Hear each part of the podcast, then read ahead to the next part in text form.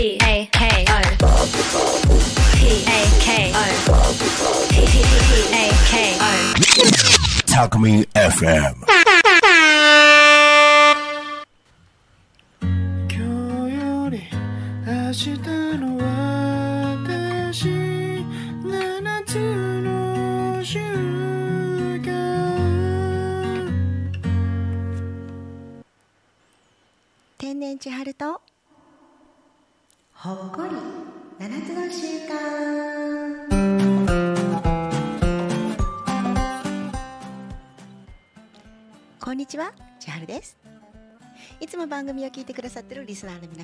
いつも本当にありがとうございます。そして初めましての皆様ようこそ。千春の7つの習慣を見つけてくださり本当に嬉しいです。ありがとうございます。口から生まれたと言われるくらいおしゃべりな私。このスタジオでは一人なのでカフェで皆さんとおしゃべりをしているつもりで今日も楽しくお話しさせてくださいね。そして8月の放送は収録になります。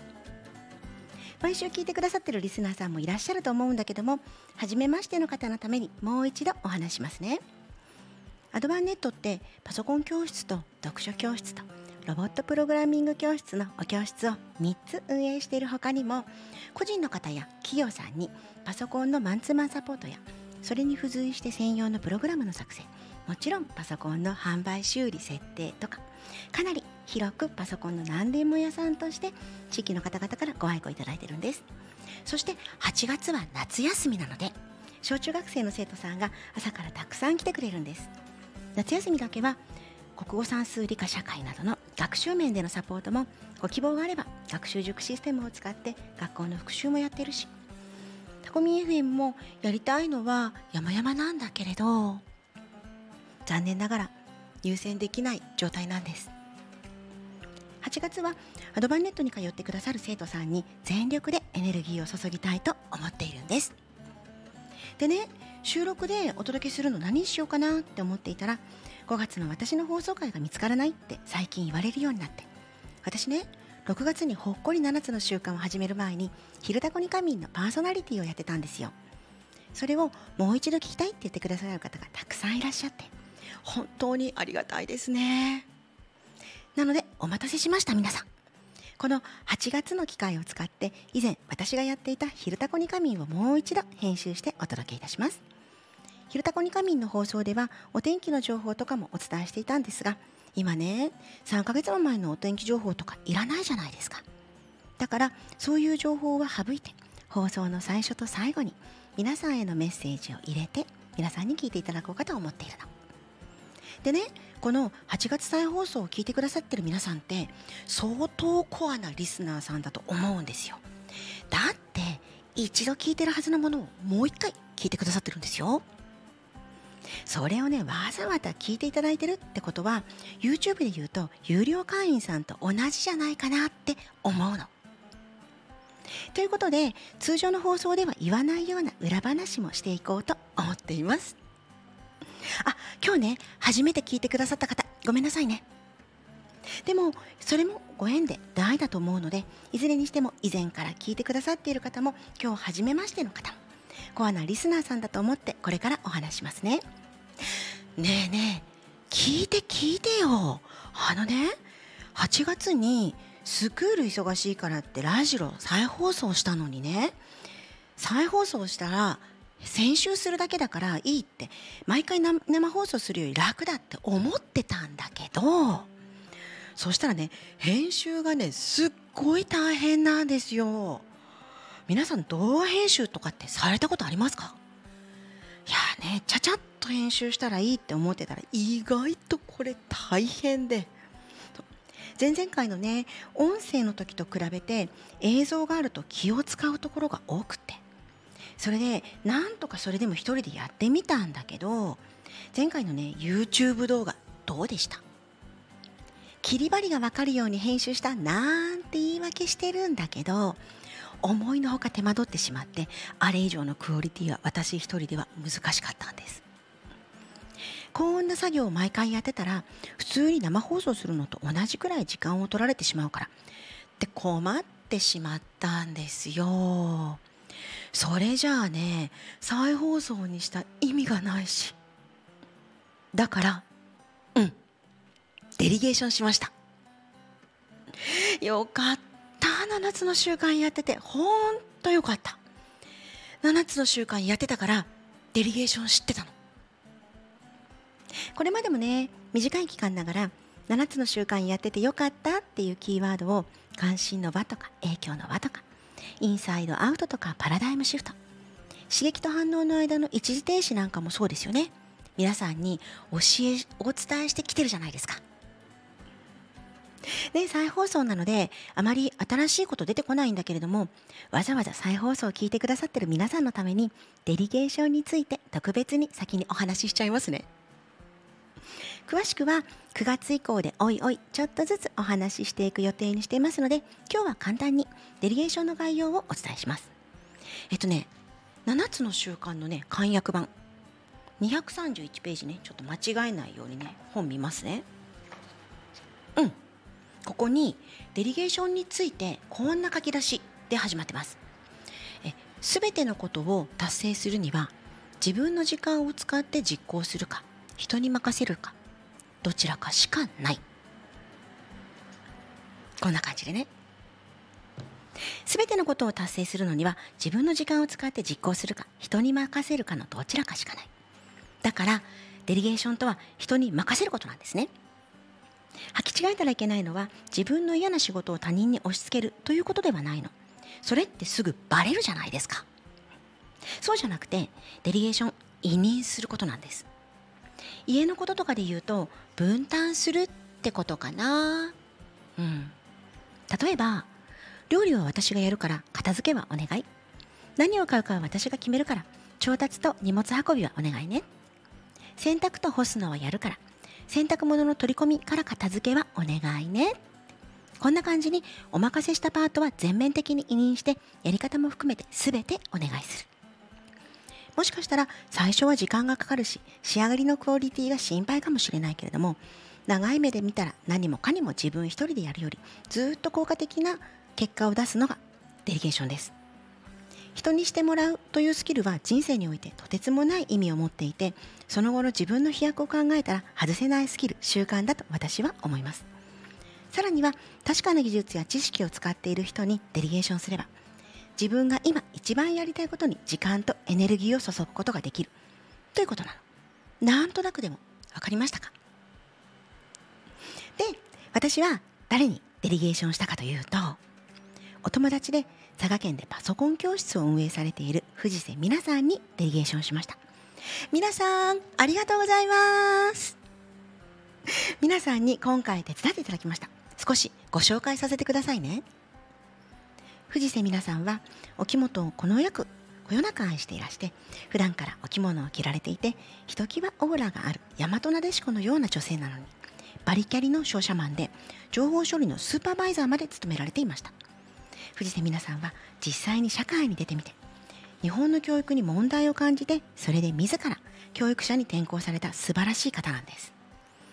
日本の将来を見据えて新しい行動を起こせる方なのにご自身ではお着物を着られて日本文化を大事にされ今最も大切だとされる教育ができる方だと私は思っています。そんな藤瀬美奈さんはフリーランスでパソコン教師をされパソコン教室藤瀬を開かれて個人で始められた後に法人化された株式会社アイリフの代表を務められていらっしゃいます。スクールや生徒さんとの思いが私ととても似ているとおっしゃってくださって私のことを大切な友人とも言ってくださって本当に嬉しいです。私藤瀬美奈さんをとても尊敬しています。今回も動画編集に関してご自身もスクール運営でお忙しい中心よき吹き受けてくださり本当に助かりました。おかげさまで今回はシーンをスムーズに移行するためのトランジションという機能を使うことができるようになりました。藤瀬美奈さんも7つの習慣実践者で。デリゲーションについても理解を示してくださって本当にありがたかったです。私にできることがあったらいつでもデリゲーションしてくださいね。動画編集のお手伝いで操作方法のコツを教えてくださった藤瀬美奈さんのご紹介をしながら7つの習慣の第3の習慣最優先事項を優先するからデリゲーションについてのお話でした。だからあまり不自然にならずに仕上げられていると私は思っているの。デリゲーションしながらスクールも動画編集も頑張った自分に花丸をあげたい気分です。まずは一番最初に自分で自分を認めてあげる。これもアドバンネットのスクールでは大切にしているところです。リスナーの皆さんも聞いてみてどうだったかコメントで教えてくださいね。コメントの仕方は YouTube の私の番組の概要欄に載せてあります。YouTube の検索でひらがなでタコミンほっこりと検索してみてください。では今日は、えー記念すべきパラジオパーソナリティデビューの日。5月9日火曜日「昼タコに仮眠」を再放送用に編集してお送りします。初めての一人での放送。久しぶりに聞いたら喋りのひどさがねもう笑うしかないレベルですよ。今週も自分へのツッコミどころ満載でなんならね回を追うごとに突っ込みたくところが増えているようで大丈夫千春って言いたいところなんですけれど。それはまずこの再放送を聞いていただいてから答え合わせ的に番組の最後でお話しさせてもらいますね。今回の一番のツッコミどころは番組の冒頭です。スタートからの2分間。自分のことながら笑いがね止まらないの。本当に。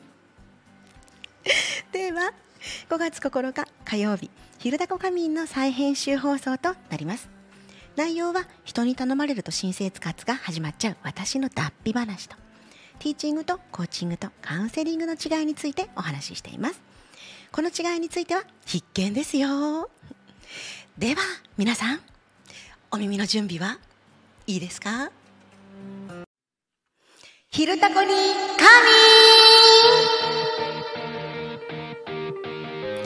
皆さんこんにちは。午前は11時を迎えました。一日の始まりは昼タコに神。この番組ではリアルタイムなタコ町の情報をお届けしながら様々なゲストをお迎えしてトークを進めてまいります。タコミ FM は手段はラジオ。目的は交流をテーマに。タコを中心に全国各地さまざまな人がラジオ出演を通してたくさんの交流を作るラジオ局です。タコミ FM はみんなが主役になれる。人と人をつなぐラジオ局です。火曜日11時から12時の担当のパーソナリティは私心理カウンセラー。そして7つの習慣認定ライフコーチの千春がお届けします。今日は日差しがしっかりあるけれど風が冷たい。春と夏の間の一時しか味わうことができない今日のような日はテンションが上がりますよね。スタジオから見る景色ももう素晴らしいです。あの正面山々新緑が綺麗になってきてますよね。そして空。ほとんど雲が見られないです。すごい。えこっち側の雲はあこっち側って分かんないからラジオ聞いてる人にはね。えーっと私から見て左手の方ですね、の雲が夏っぽくってで右側八日市場方面ですね。の雲がちょっと秋っぽいっていうんですかね。筋雲みたいな。ものすごくここいいですね。あそうだ。あのね忘れる前にね水分補給のお願いです。この放送中もいつも通り20分タイマーをかけてなったら水分補給タイムとさせていただきます。皆さんもよかったら一緒に飲んでみませんか？はい。ではここまでが皆さんへのお願いでした。全国的にお天気が良かったゴールデンウィーク。さて皆さんどんなゴールデンウィークをお過ごしになられましたか？私はと言いますとこの連休でカウンセラー資格を取るための集中講座を受けていました。私はタコ町で5歳から80代までと幅広い年齢層に向けて心を豊かにするための読書即聴読や7つの習慣メソッドを使ったコミュニケーションの教室を開いています。改めましてよろしくお願いします。実はこれでタコミ FM3 回目の出演となります。前回までの2回はなるちゃん入れたくいてくれたんですが今日から1人です。1人では寂しいので皆さんとカフェでおしゃべりしているつもりでお話しさせてくださいね。さてここまで聞いてアドバンネットのことを知ってらっしゃる方もおられると思います。さっき心を豊かにするための読書や7つの習慣メソッドを使ったコミュニケーションの教室って聞いてあれ？ってなっているかもしれませんよね。実はね、アドバンネットはパソコン教室から始まったんですよ。先々週4月25日の放送でどうしてカウンセラー資格を取得したいと思ったのか。こののお話と先週5月2日の放送ではパソコン教室の封印の話をしています。よかったら YouTube や各種ポッドキャストでの配信を聞いてみてください。はい、話戻しますね。えー、私、このゴールデンウィークで心理カウンセラーの資格を取りました。どうしてかっていうと、普段教室では主に小中高校生の生徒さんに関わっているんですね。うちに来る生徒さんっていろんな生徒さんが来ているんですけれど、うん。例えば、そうね、本人の本質としてはきちんと考えて物事を判断しようとしているのに、周りの人たちにはのろまって表現されてしまったり、あとはね、そうそうそう、周りのね、人たちから、そう、周りの人たちからの問いかけに対して、あれしろ、これしろってわーって言われた気分になってしまって、嫌って自分の気持ちを言えずに黙って言葉を飲み込んでしまったりする生徒さんいたりするんですよね。そんな生徒さんがその子のペースで自分らしく自分の言葉で思っていることを話したり、また人にあれこれ言われても私はこれでいいんだとその子のありのままでいられるようにしたいって私ね思ってね。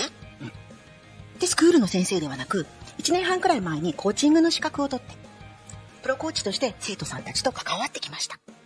でもね、それだけでは前向きになれない生徒さんがいて、うん、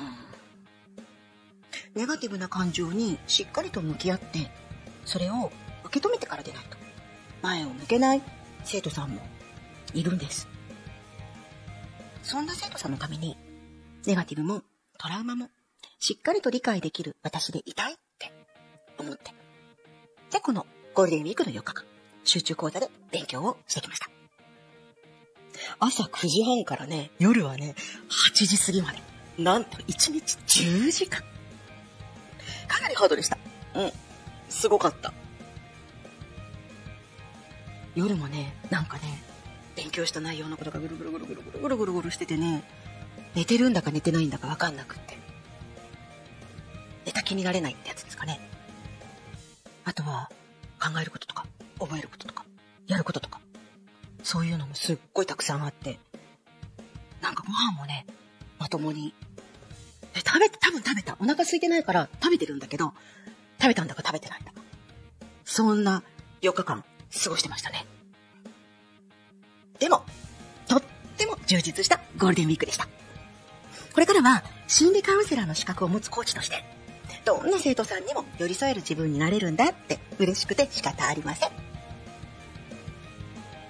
コーチングとカウンセリングと7つの習慣メソッド。全部を駆使して、ここでもタコミン FM を聞いてくださっている皆さんのお役に立てるようにお話ししていきますね。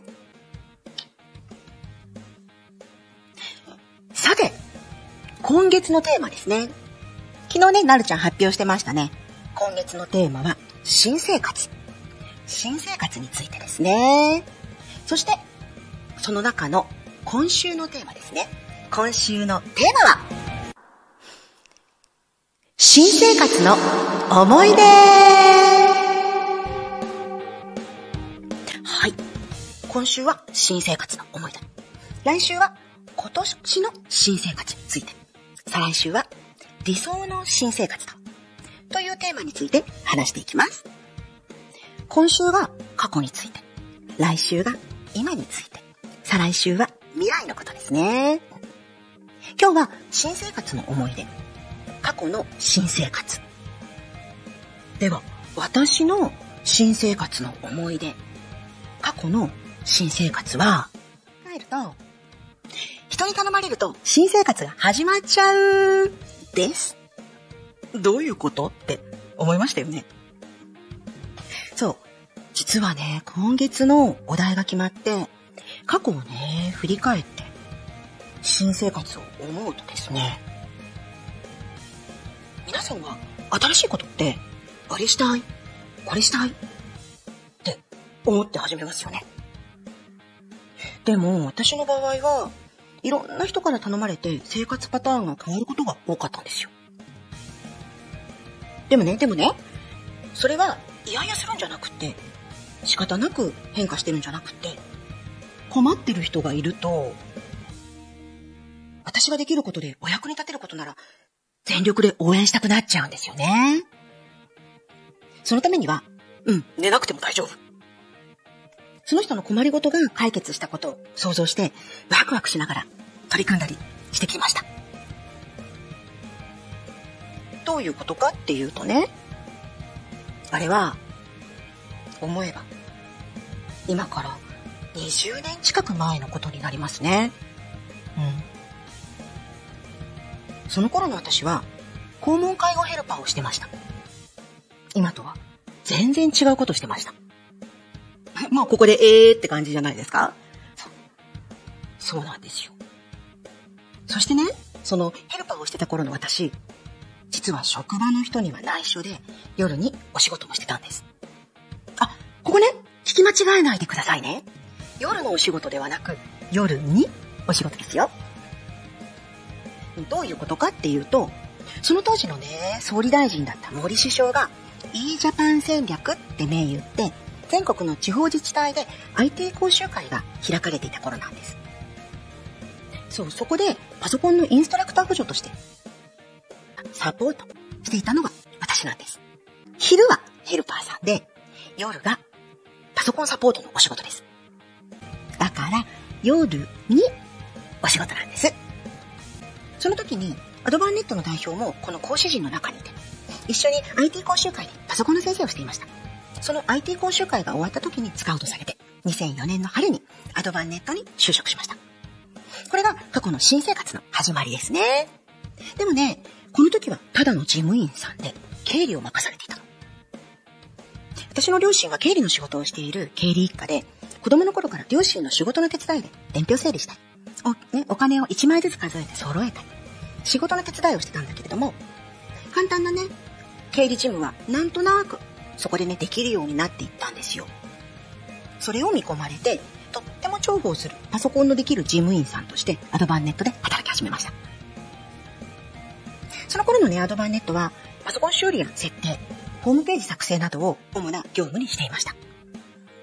経理事務として勤めているうちにアドバンに出入りするお客さんの困りごとが分かってきて、パソコン直った方が、ここわからないから教えてって言われた時だけ教えてるような状況を見て、代表に、パソコン教室始めましょうって提案して、パソコンで困ってる人がいつでも気軽に習いに来られるようになったらいいなーって思って、今でもね、スクールで使っているシステムを探しに東京まで説明会を聞きに行ったりしたのも思い出しました。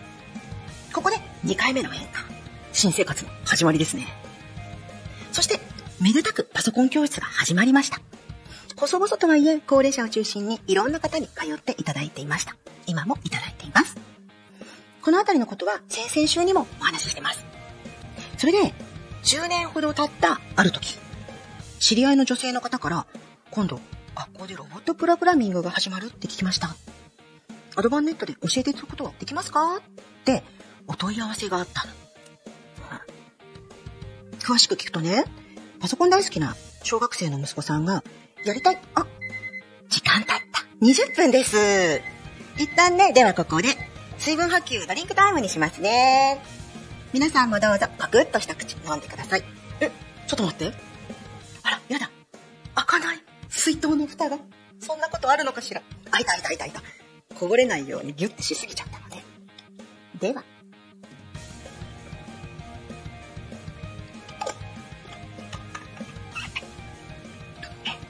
はい。ありがとうございます。ドリンクタイム終了です。えっと、どこまで話したっけ？あ、そうそうそう。その10年ほど前ね、知り合いの女性から質問があって、問い合わせがあって。でね、その、えーっと、息子さんね、パソコン大好きな小学生の息子さんが、やりたいって言ってるからやらせてあげたいんだけど、近くではお教室が見つからないってこと。はい。私たちにできるならやりましょう。楽曲教材を扱っているメーカーさんを見つけて、早速ロボットプログラミング教室を始めました。ここで3回目の変化。新生活がまたまた始まりましたよ。ここまででヘルパーさんから事務員さんになって、そこからパソコン教室の先生に変わって、さらにはロボットプログラミング教室の先生と、この十数年でかなりの変化がありますね。思い返してみて自分でも驚いてます。ところが、ロボットプログラミング教室のテキストを生徒さんが一人で読み込んで理解するのがこれ難しくって、あ、決してね、テキストが難しいわけではないんですよ。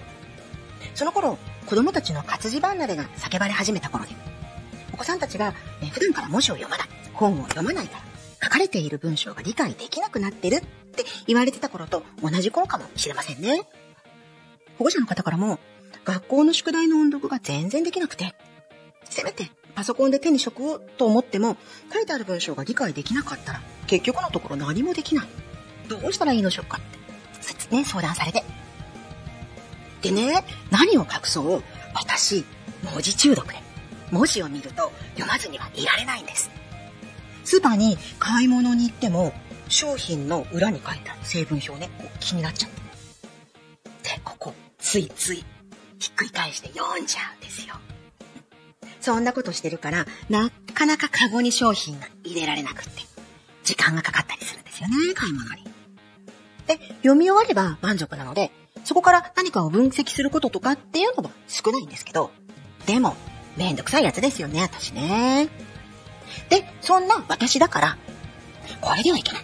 子供たちは本を読まないとって思いました。ただね、読書しましょうって言っても読まないじゃないですか。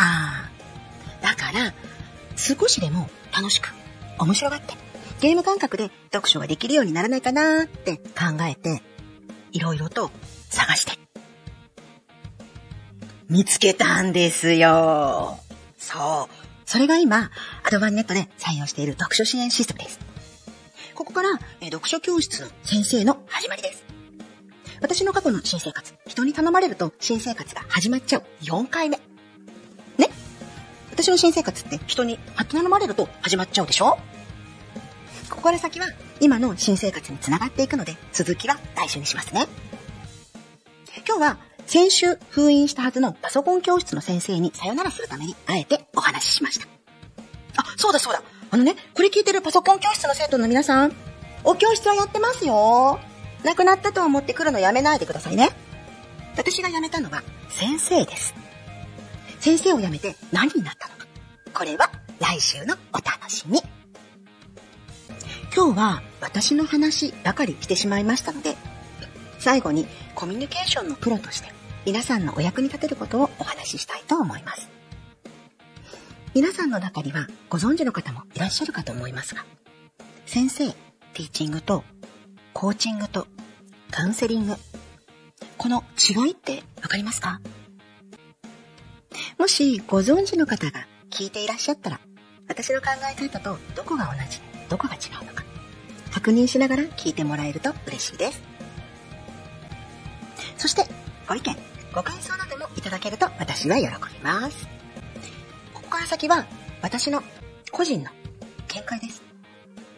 皆さんの考えと違っていても怒らないでくださいね。ごめんなさいね。ちょっとここで中断。目の前にタブレットがあるんですけど、これね、なるちゃんにね、時々見てねって何かツイートしてる人がいるかもって言われてたら、なんかツイートしましたって出てるんですけれど、えーっと、どうやるんだったっけかな？これ。私ね、普段ね、あんまりツイッターやってないから、よくわかんないんですよね。タコ。あれ？なるちゃん助けて。えっと、ツイッターの見方は、虫眼鏡をしたら、上にハッシュタグタコミンが出てるから、次どうするんでしたっけ？これであと、こう、こう？おー、ありがとうございます。教えてくれた下にスワイプですって。あー、はいはいはい。出てきましたね。おー。大丈夫そうです。なるちゃんありがとうございました。ごめんなさいね。内輪の話しちゃってましたね。ツイッターのチェック終わりました。はい。ここもね、だんだん私上手になると思います。温かく皆さん、見守ってください。では、もう一度。はい。えー、先生、ティーチングとコーチングとカウンセリング。この違いについてですね。はいえー、一般的に昔から日本で言われている先生、テティーチングとは、ハウツーを教えてくれる人だと私は思っています。先生から一方方向で物事を教えて、生徒との双方向でのやりとりがない。だから、え教室の前で黒板に書きながら説明する先生の言葉や黒板に書かれたことを生徒たちは一心不乱にノートに写すという形になりますね。これが先生、ティーチングです。次に、コーチング。これは未来の夢に向かってのワクワク作戦会議だと、日本親子コーチング協会の理事、じゅんさんに教わりました。私はここでコーチングを学んだんですね。勉強始めたのはもう2年くらい前になるのかな。そう。とっても優しい理事さんたちで。で、その下に私を教えてくださった、やこちゃんがいて。うん、ダメダメダメダメダメダメ。浸っちゃいそうになりましたね。はい。っていうことで、えーもう一回ね、これは、コーチングは未来の夢に向かってのワクワク作戦会議だと教わりました。すごーく的を得た表現だと私は思ってます。私たちが知っているコーチ。例えば、野球やサッカーのコーチ。他にも、バスケ、バレエ、卓球、などなど。スポーツの技術とかね、そういったものを指導、助言するコーチを思い浮かべる方が多いと思います。ですが、ここで言う、私が今言っている、コーチングを行うライフコーチは、この、スポーツの技術を教える、このコーチとは少し違います。まずは、コーチのね、語源からお話ししますね。コーチの語源は、馬車。で、目的地まで大切なものを送り届けることが役目、役割。それが馬車ですよね。馬車で大切な人や物を目的に地に運ぶことから転じて、望む未来に向かって導く人をコーチと呼ぶようになりました。で、ここで最も大事なことは、向く方向なんです。さっき言ったね、先生、ティーチングの場合は、お教室の生徒と先生をイメージしていただくとわかると思うんだけど、先生と生徒は向き合って座ってますよね。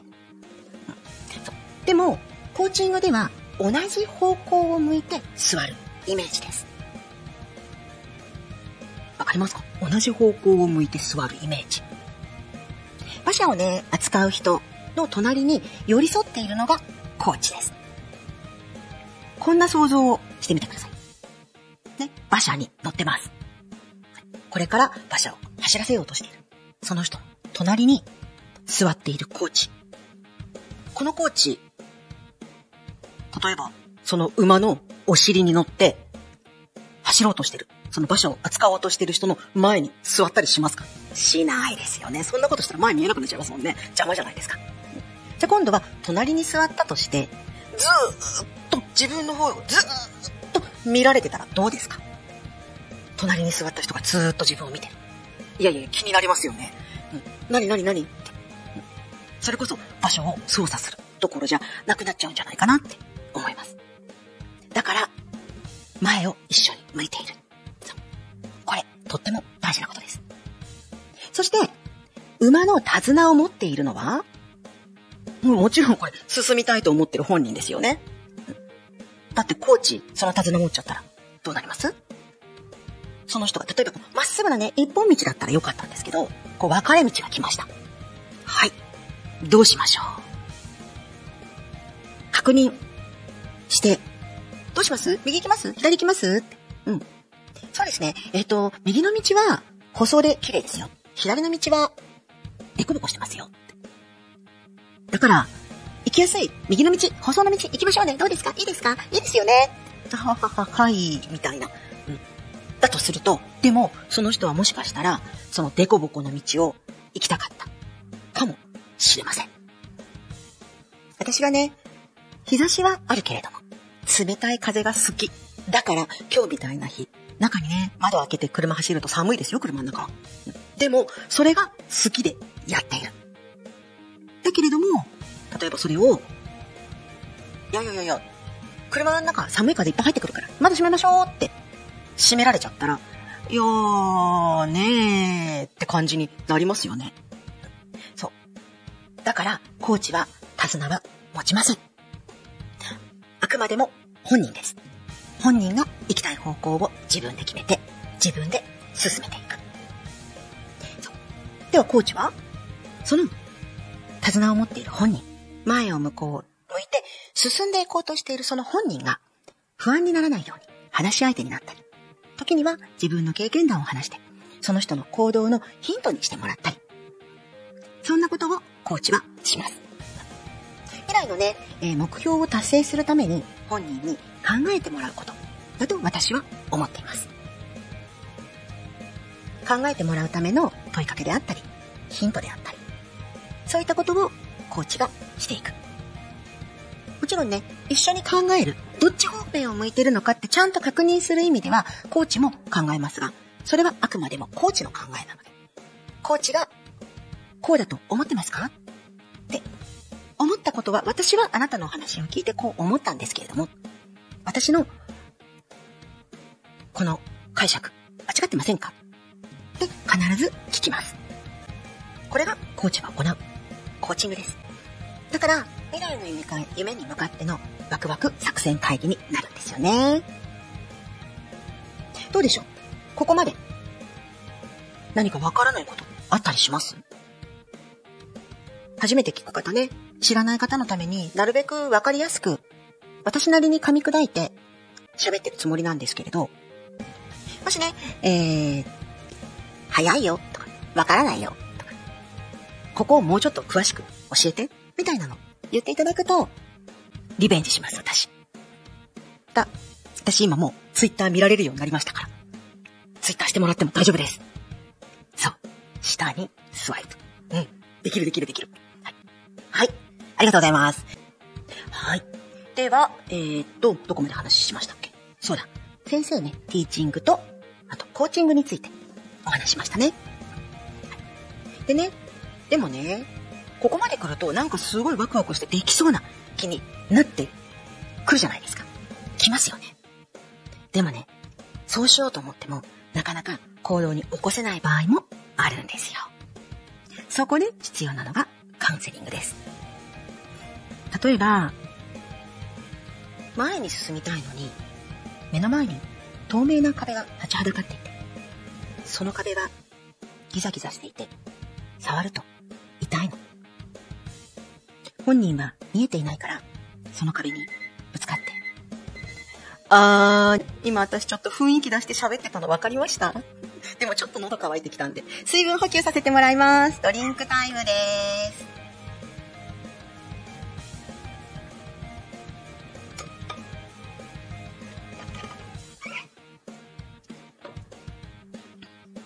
よし。はい。ありがとうございます。ドリンクタイム終了です。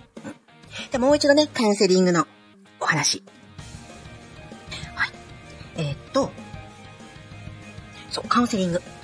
カウンセリングとは、過去の問題、囚われを解決するために話してもらうことだと思ってます。例えばね、前に進みたいのに、目の前に透明な壁が立ちはだかっている。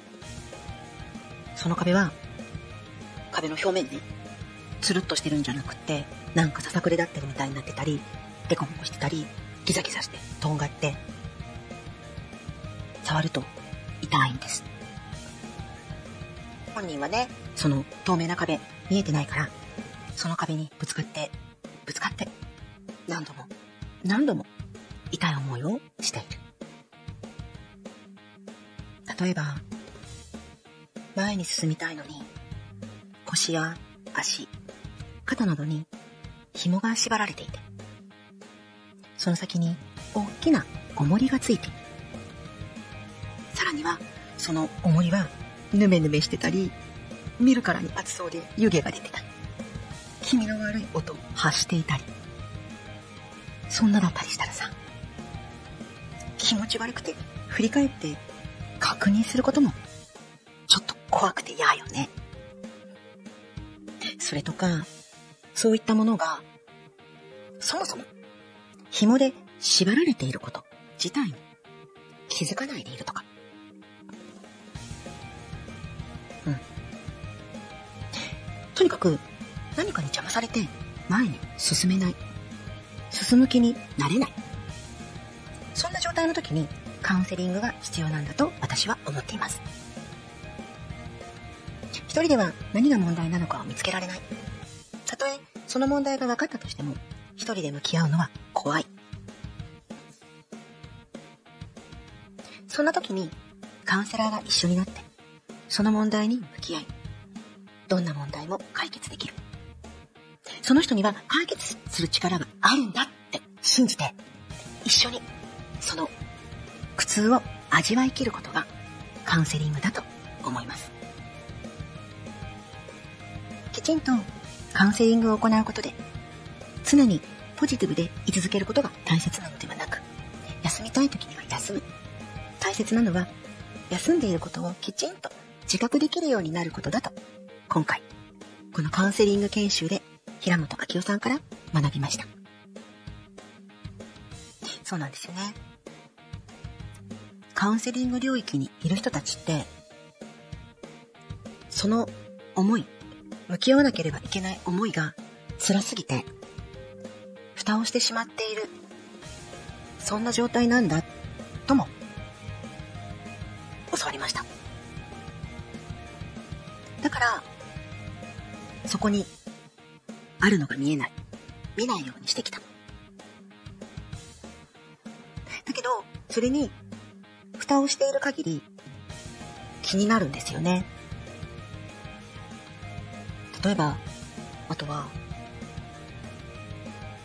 そこに壁だと思ってぶち当たっていた。いつもいつも痛い思いをしていた。透明だからね、もちろん見えないんですけれど、でも、もう一度、よーく、その、痛いけど、きちんと触りに行って、ドーンっていくんじゃなくて、しっかりと手を伸ばして、しっかりと痛いけど、ちゃんと、ちゃんと壁を確認して、そうすると、ドアの取っ手があった。引き戸だから、今まではぶつかっていて開かなくって、なんでだかわかんないけど。でも、あ、引き戸だって分かったら、シュッて開けられるじゃないですか。でも、それには、その、痛い壁に探して、ドアノブを探さないといけない。さっきのね、紐で縛られてる。あれもそうです。縛られてるのを、そもそも気づいてなかったら、どうしようもないじゃないですか。何が辛いのかわからない。でも、お話をすることで、だんだんだんだん、その紐の位置が見えてくる。とか、ほどき方が見えてくる。とか、あ、ここ、縛られてたんだ。ほどかなきゃ。って思うかもしれない。逆に、さっきその前にね、言ってた、重りがついてるパターンもね、縛られていて、重りがついてるの。分かってる。分かってんだけど、いや、触りたくない。あのぬるぬる触りたくない。え、絶対やけどするし、あれ触ったら。いや、っていうかなんか中から変な声してるし、音してるし。触った瞬間に、中からなんか出てきたら嫌ですよね。そういうのも、そう、カウンセリングって、一回嫌なことに、ちゃんと向き合って味わい切らないと、そこから抜け出すことができないんだって、平本さんがおっしゃってました。なるほどね。今回ね、このカウンセリングの学びをしたことによって、ティーチングとコーチングとカウンセリングの違い、私なりにしっかりと理解できたと思っています。皆さんには、これ、伝わったでしょうか？もしね、カウンセリングとかコーチングとか、私なんかいるね、私まだまだね、始めて数年のひよっこなんで、もっともっと長くやってる、らっしゃる方で、もっとわかりやすく説明できるよ、とか、こうだよって、もしね、教えてくださる方いらっしゃったら、ぜひぜひ、コメントでお送りください。改めてもう一度皆さんにご紹介たします。はい。で、これはすべてコミュニケーションです。ティーチングも、コーチングも、カウンセリングも。全く違うアプローチの仕方のように見えますが、卓越すると、このすべてが同じところに到達するんです。ティーチングも、コーチングも、カウンセリングも、一体化するんです。私はそうなりたいと思って学び続けています。そして、もっともっと皆さんのお役に立ちたいと思っています。こんな思いでスクールの生徒さんたちにも関わっています。はい、ありがとうございます。なんかね、結局、私のこと喋っちゃいましたね。ちょっと、どうなんでしょうかね。もう少し何か別のことを話できるといいんだけれども。ま、初日、初めて1回目なんで、よくできたって私はちょっと自分に褒めてあげたいなって気分でいるんですけど、皆さんいかがですか？私ね、へこたれないんで、もしダメ出しあったらぜひぜひそれもお願いします。ダメを糧にして、そこから上に上がっていきます。はい。という感じで、えー、お、すごい。時刻は11時50分。終わりの時間ですね。はい。じゃあ、えー最後。はい。では、楽しく過ごしてきた、きましたが、そろそろお別れの時間が近づいてきました。今日もタコミン FM をお耳のお供にしていただければ嬉しいです。ありがとうございました。では、皆さん、楽しい一日をお相手は千春でした。また来週お会いしましょう